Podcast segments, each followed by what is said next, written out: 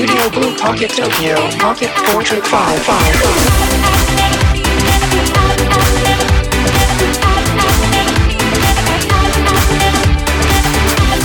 ポケットポートレート4ポッドキャスティングどうもカンガルー鈴木ですえーとまあスポーツはスポーツの秋ちょっと実践中なんですけれども最近ちょっと久しぶりにいろいろ音系 CD, CD じゃないですけど新風とかねあと DVD とかいろいろ買ったりしてたんでちょっとその辺の久々音楽話でいきたいと思います。それでいってみましょう。ポケットポートレート、えー、4ポッドキャスティング考える続きのポケットポートレート5ミニ。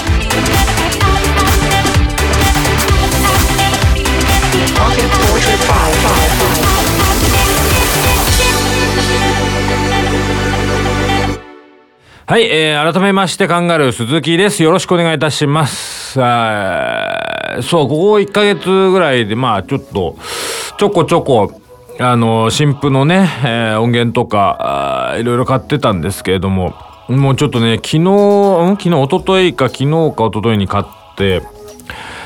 もうね、ちょっと久々なんでしょうね。あもうたまらんっていう感じのやつで。あの、ジャネット・ジャクソンが新譜出してまして、あの、アンブレイカブルっていうね、えーアルバム出して、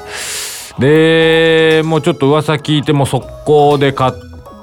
てというか買う前に、まあ一応念のためにね、あの、視聴はしたんですけども、視聴してもう5秒10秒でもうやばいっていう感じでも即買いだったんですけど、えー結構な何年ぶりかのアルバムみたいで、えーもうね、もうたまらんですね。ちょっと、ジャネット・ジャクソンのアルバムの中ではもうダントツ、ナンバーワンじゃないかという、えー、カンガルー鈴木ダンなんですけれどもね。まあ、素晴らしい。あのー、ね、なんですかね、もうすごいやっぱ味、ジャネットの味も出つつ、今の、こう、音のすごい綺麗さも出つつ、で、かつなんかこう、今の時代にとらわれすぎてない、もう、なんていうんですかね、もうほんとジャネットらしさというか、あの、僕のね、なんかそう感覚ではもうポッ、ポップス感がすごく、あの、気持ちよく感じられるアルバムだったなっていうのが、あの、印象なんですけど、でなんかすごい最近感じる最近というかなんかあなんかいろいろ考えをまとめてみるとあそうかなって思うことがあって。あのまあジャネットのアルバムはまあ久しぶりだったんです。今年この間ね出て聞いてて。でそのなんかポップス感っていうことに関してすごいなんとなくどっかで頭のどっかでずっと考えてたんですけどあの同じ今年出たアルバムであのスヌープドッグのブッシュっていうアルバムがあって、あの緑っぽいね、ジャケのやつがあってですね。それもなんかすごい結構今までのスヌープの中で一番好きなアルバムみたいなぐらいのとこに来たんですけど、すごいいいアルバムで。とってもいい曲いっぱい入ってるんですけど、それもね、なんか両方共通してすごい感じたのが、まあもちろんね、スヌープドッグはヒップホップとか R&B とか、まあヒップホップか、ヒップホップの人だったり、で、ジャネットはまあね、一応世間の認識としてはまあ R&B の、まあ女王ですけれども。っていうね、まあ一応その、細かいジャンルで言ったらまあこのジャンルの人みたいなのはあるんですけど、やっぱりすごいベテランですごく音の使い方も上手で、音作りも本当にやっぱり洗練されてるんですよね、やっぱり。作り込み方も。作り込んでんだけどすごいシンプルで。やっぱあのシンプルな感じを出すのがすごい難しい。難しいというかやっぱり、あれこそやっぱベテランのなせる技だなって思うんですけど、なんか、だからそのヒップボ、ヒップホップ畑、ある種ね、一応ヒップホップ畑で、まあ一回頂点行ってるスヌープと R&B の畑で頂点行ってるジャネット。で、お互いのニューアルバムが、すごく僕的にはあのとってもグルービーなんですけどすごくポップスな感じを感じて。でやっぱりその80年代90年代のなんかこのあシンセとかねそういう電子楽器を使ったすごいいいグルーブみたいのがずっとこう徐々に育っていって時代を経て。でまあまああ2000年以降もねもちろん進化したりいろいろ機材はね特に進化してるんですけどまあそんな中でもちろんね今ブームの EDM もあったりとか、まあ、いろんなテクノとかハウスとかいろんなもんあったりっていう中でねなんかこうあの大御所たちがこう出した新譜のがすごくポップにこうねまとめられてることがもう気持ちがいいんですよね。なんかねなんかなんていうんですか。もうあと具体的に一個言うとあの両どっちのアルバムも四つ打ちが多いんですよ。まあ四つ打ちはドンカドンカドンダドン。大丈夫。なんかうまくないな。まあドンドンドンドンっていう四つ打ちね。四つ打ちの曲がほんと多くて。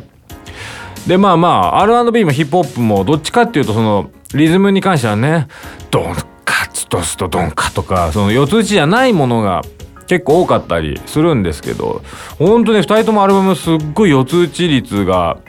四つ打ちの曲のなんかもう終作がすごい多くて。でやっぱねなんか使ってる選んでる音色とかもなんかね決してすごい最新な音色機材はもちろんね最新の機材なんですけどあえてなんかすごいあのジャネットもあのフェンダーローズをすごいフューチャーしてる曲があったりとか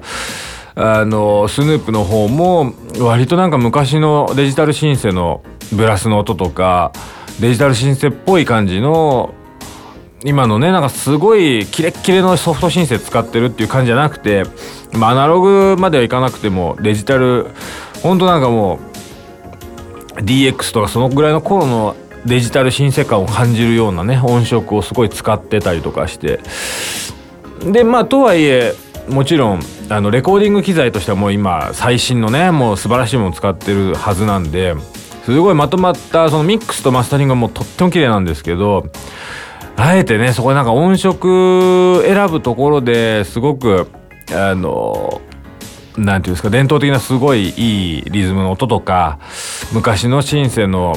デジタルシンセのすごいあこれいいあのデジタルシンセのいい音のあれのやつに近いよねみたいなのをすごい想起させるような音色を使ったりねだもしかしたら結構キレッキレでもう今時の曲聴きまくってる人が聞いたらちょっぴりもしかしたら下手したら古く感じるぐらいにのテイストもあるかもしれないんですけどまあねこの37歳の考える鈴木でもたまらんと。ですごい小気味よくねもうまとまってるんですよ。もうこれぜひねあのちょっとあの YouTube で PV とか何曲か多分出てると思うんでぜひこれね聞いていただきたいですね。これこそもう。で僕はそのなんかそのしあの音色の選び具合とか四つ打ちのまとまり具合とかトータルのまとめ具合がすごくねポップに落とし込んでるっていう感じがするんですよね。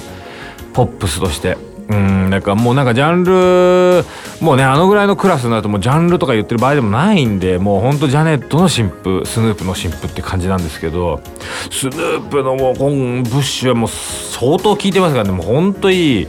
アルバムで。だねアルバムっていいなっていうのもね改めてやっぱ感じますねああいうあの年に出たあの十何曲っていうねくくりで聞くとすごくなんか逆になんかいろんな作り手の覚悟とかも感じるしあえこの時に今あえてこれをやったんだっていうこととかもねすごい感じるなと思うので。もうちょっとほんとスヌープのブッシュとあのジャネットのアンブレイカブルーはもう必聴ですね。必聴です。これはドンメスイットですね。もう本当にぜひ聴いていただきたいと思うんですけどね。もうでもやっぱあんなポップス感出したいですね。自分でもねちょっと頑張っていきたいなと思うんですけどもね。まあほんと気持ちいいですよ。うん。ジャネットの四つ打ちもすごい。ジャネットのねほんとローズフューチャーしてる曲とかほんとねやばいんでぜひ聴いていただきたいと思っております。ということでもうちょっと久しぶりにですね音の話をしましたけれどもね。えー、またねちょっとあのえー、そろそろねトレーニング話もまたね復帰していきたいと思っておりますがとりあえず、えー、今週はこんな感じでいきたいと思います。ありがとうございました。また来週よろしくお願いいたします。カンガル鈴木でした。